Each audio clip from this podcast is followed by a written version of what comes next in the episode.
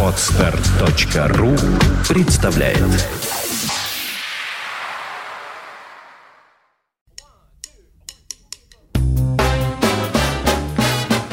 Слушать здесь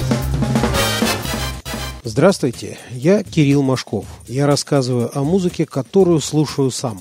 Позвольте мне сегодня еще разок обратиться к североевропейской джазовой сцене. На сей раз, правда, не норвежской, а датской – Дания издавна была одним из важных центров джазовой жизни в Старом Свете. Здесь жили многие американские музыканты, которых привлекала спокойная жизнь в датском королевстве, отсутствие расизма и заинтересованное отношение к джазу как к искусству, а не как к виду развлекательного бизнеса, как это происходит в Америке. Вспомним, что с оркестром датского радио в конце 70-х, начале 80-х годов прошлого века работал легендарный американский бенд-лидер Тед Джонс, и он много записывался в Дании в смешанных датско-американских составах. В свою очередь, на американской сцене успешно работали некоторые датские джазмены, достаточно назвать великолепного контрабасиста из ансамбля пианиста Оскара Питерсона. Этого датского музыканта звали Нильс Хеннинг Эрстед Педерсон. Таким образом, датские музыканты хорошо знали и умели играть американскую джазовую традицию. А две знаменитые джазовые школы – Королевская музыкальная академия и Копенгагенская ритмическая консерватория в последние 2-3 десятилетия готовят десятки очень сильных молодых музыкантов, и не только датских. Там учатся множество молодых джазменов из стран Балтии и даже из России. Вот именно к молодой датской сцене мне и хотелось бы обратиться. Как я понимаю, здесь сейчас два основных течения, как, впрочем, и во всей остальной Северной Европе. Во-первых, импровизационная музыка довольно радикального характера, испытывающая влияние и рока, и современной академической музыки, приправленная так называемой новой датской меланхолией. А во-вторых, более, так сказать, клиентоориентированные направления, основанные на общедоступных, чтобы не сказать танцевальных ритмах и граничащие с развивающимся в основном к югу от Дании, в Германии – направлением New Jazz.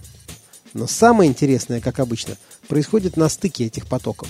Вот разрешите представить ансамбль из Дании под названием Girls in Airports – девушки в аэропортах. Сразу надо сказать, что никаких девушек в составе нет. Есть два саксофониста. Обоим еще нет 30 лет. Это Ларс Греве и Мартин Стендер. Последний пишет практически всю музыку для ансамбля. Есть клавишник-электронщик Матиас Хольм, которого не следует путать с более старшим тезкой, шведским рок-гитаристом Матиасом Хольмом. Клавишник, кстати, играет и все басовые партии. Есть также барабанщик Мадс Форсбю. Первый альбом, который так и назывался Girls in Airports, эти четверо записали всего два года назад, в 2010 -м. Год спустя в группе появился пятый участник, перкуссионист Виктор Дюброя. И Girls in Airports записали второй альбом Migration. Вот пока и вся история этого молодежного коллектива, участники которого, как это заведено у джазовых музыкантов, особенно молодых, много работают и в других проектах и ансамблях. Слушаем заглавную пьесу альбома «Migration».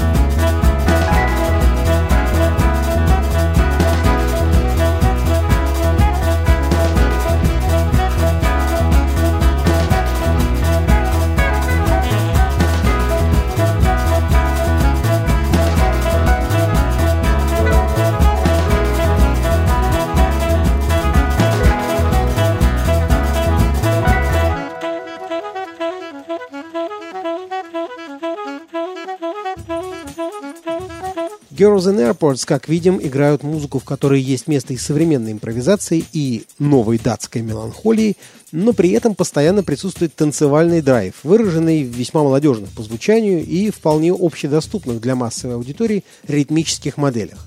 Что примечательно и что отличает этот коллектив от других датских молодежных джазовых ансамблей, это пристальное внимание к так называемой мировой музыке и обширное использование самых разных этнических элементов, и африканских, и азиатских, и ближневосточных, и даже эфиопских.